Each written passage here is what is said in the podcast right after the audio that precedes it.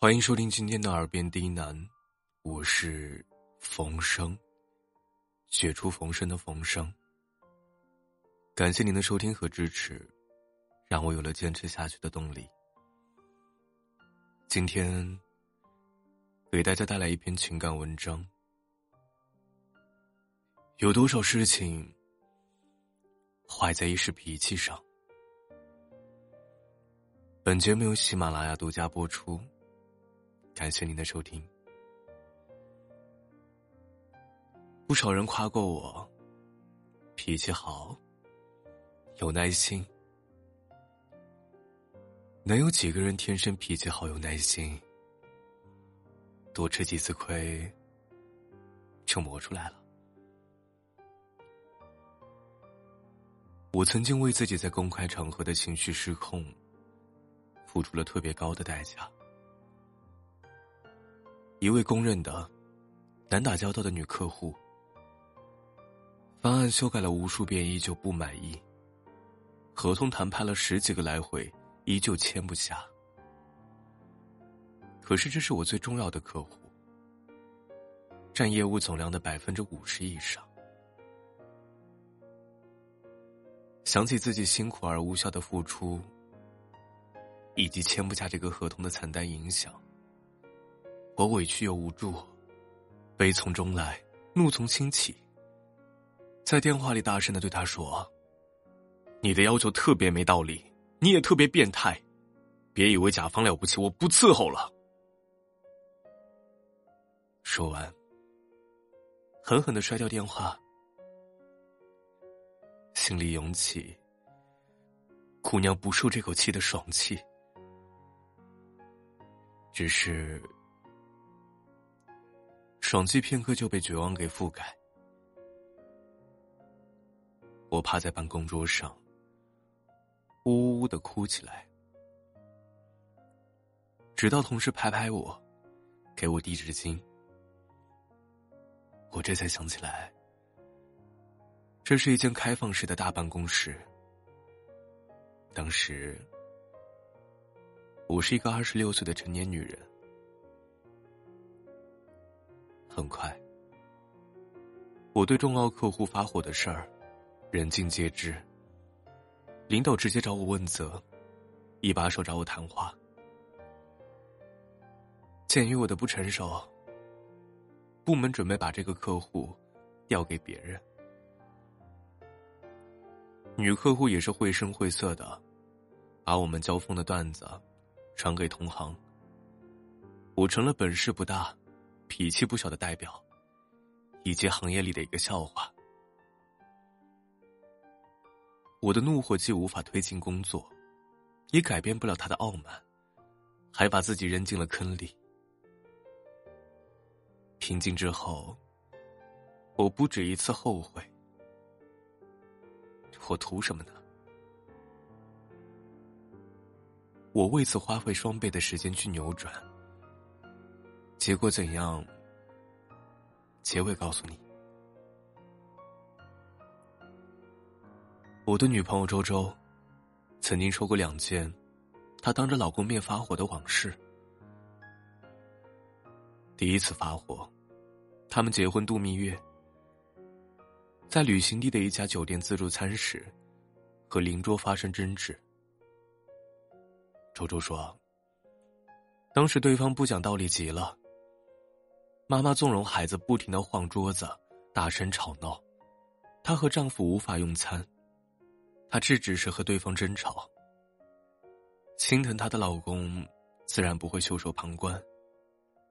两个人联合把对方吵败了，得意的觉得夫妻同心，其利断金。可是晚上行程结束，回酒店的路上，意外来了。他们被几个当地男人围住，老公被暴打，她被捂住嘴，控制在旁边。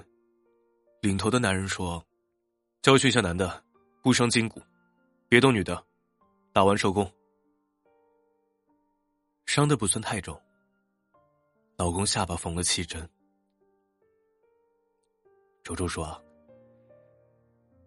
医院里的他，握着老公的手，真每穿一次，他的心抽一次。他脑海里迅速闪过早晨的那对母子。人生地不熟的，谁会下重手？一定是结了梁子。客人的无力，可以请服务生协助制止。旁边很多空的位置，可以调整位置回避冲突。自己为什么一定要发火？他的怒火，点燃了男人的好胜心。他成了老公的面子。把他架到胜负的高点，而争强斗狠，从来都是杀敌一千，自损八百，值得吗？不知道对方是谁，底线怎样，就敢随意出招，想起来都后怕。蜜月之后，只要老公在场。她尤其注意克制自己的脾气，克制是保护，护自己，也护别人。第二次发火，发生在她和老公之间，早已记不起原因，只记得半夜吵了起来。他忍不住发火，说了重话，激怒了他。他甩开车门而去。次日早晨，他才知道，他心里烦躁分神，把油门当成刹车，为了避让其他车辆撞上了一棵树。好在人没有大碍。周周苦笑，脾气是男女之间最锋利的刀片，刀刀见血，心和肉一起疼。回到开头，后来这个客户成了我最铁的客户。原因当然不是因为我发了火，吓住了难惹的女客户。搞不定的人就是搞不定。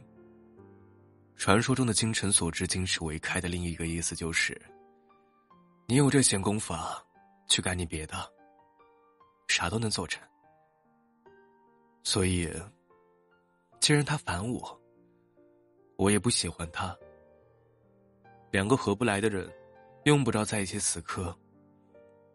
我礼节性的放弃了对他的公关，转向他的上级和下属。他的上级是营销政策制定人，他的下属是具体工作的对接人。虽然不如他直接，但他这条路行不通啊。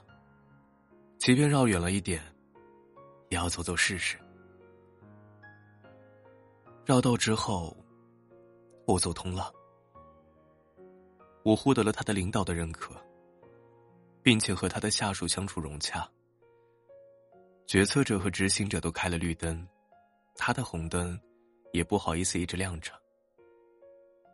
终于，他红灯转黄，最终变绿。而我，学会了对情绪的冷处理。怒火是虚弱的前奏，是你对这个世界毫无办法之后最无力的发泄，解决不了任何实质的问题，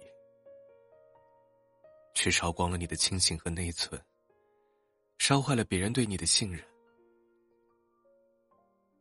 搞不定可以绕道，虽然路远一点，同样能到终点。绕不过去也可以放弃。未必所有的事情都值得坚持。放手有时是及时止损，甚至是另外一个高效的开始。我们从来不需要把自己改装成没有情绪、逆来顺受的怂包，但我们终究会懂得把脾气调成静音模式，不动声色的收拾生活。晚安。